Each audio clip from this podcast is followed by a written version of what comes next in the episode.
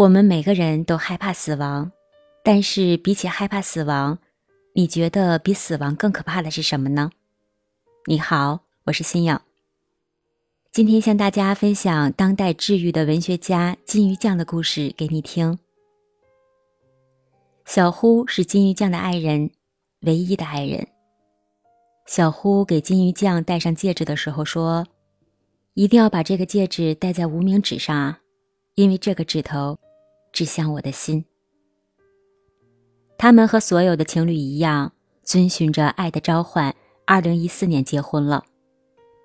刚结婚的那个幸福的夜晚，两个人却躺在床上，说起了一个关于死亡和离开的伤感话题。金鱼酱回忆说：“人在特别幸福的时候，会不自觉地想到死亡，因为害怕分离。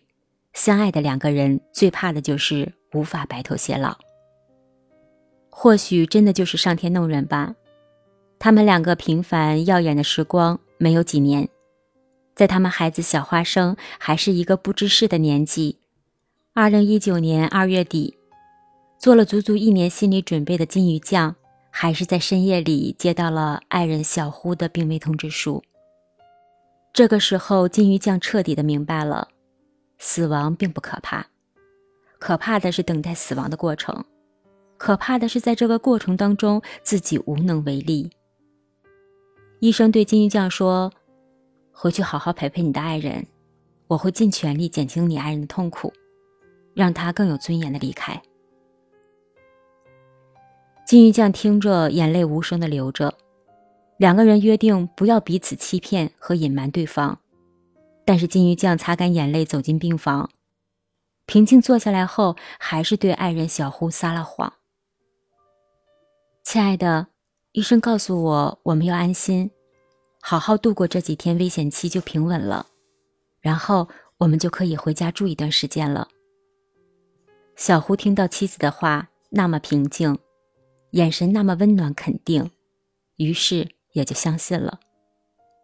他牵着金鱼酱的手，告诉他说：“我要睡一会儿。”你也趴在我身边睡一下，会没事的。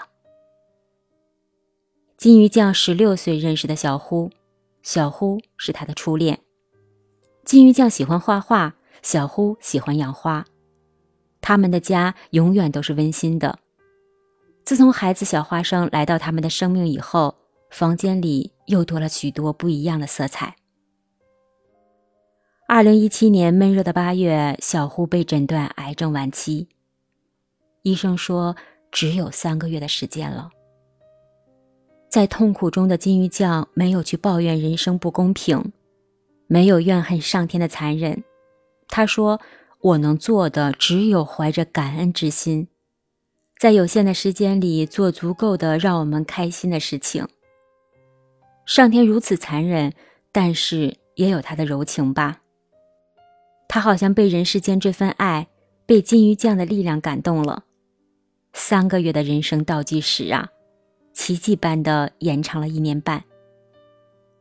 金鱼酱和小呼无比珍惜这样的日子，他们努力的在向孩子呈现坚强、勇敢和面对困难，哪怕是死亡，要如何快乐的应战。在做完第一次化疗以后，金鱼酱选择向小胡坦白事实。小胡好像本就知道生命的戏剧性一样。他向最爱的妻子提出来去旅行，两个人去了很多很多的地方。当我们打开这本《人间告白》和《星空邮局》，我们就会看到他们旅行照片，在他们的笑容里根本看不到恐惧、害怕、无奈，笑容里充满的都是喜悦、希望和对这个世界的真诚。在小胡离开以后。他们的宝贝儿小花生向金鱼酱问了个问题：“妈妈，爸爸去哪里了？”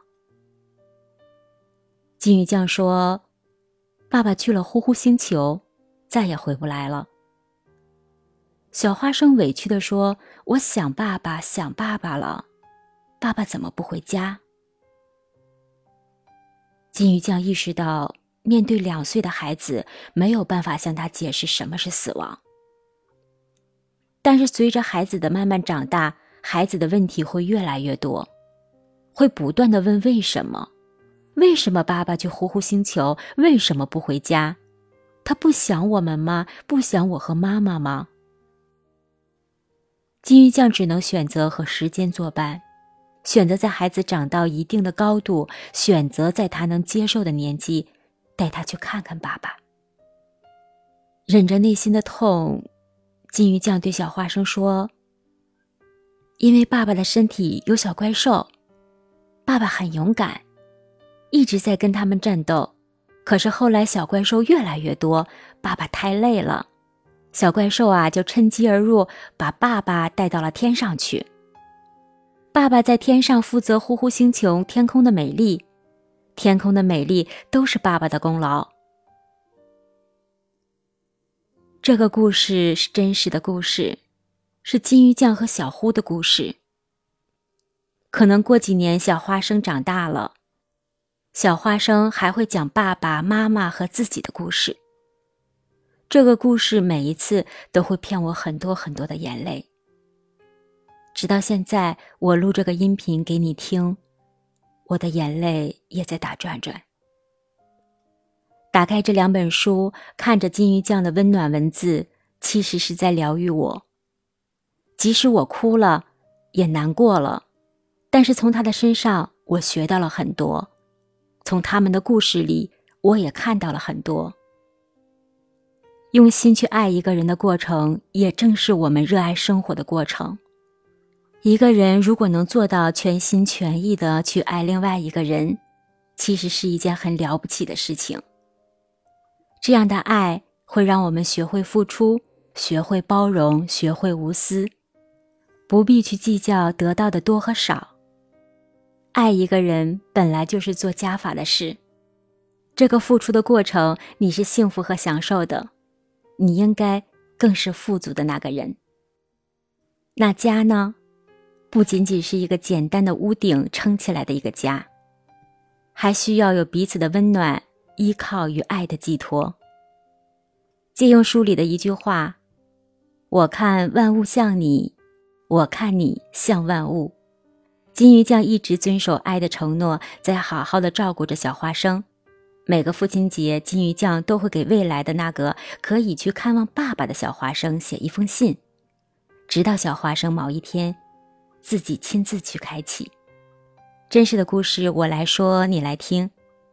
请你去读读这两本书吧，可以哭，因为哭也是一件很美好的事情。我是新颖，晚安。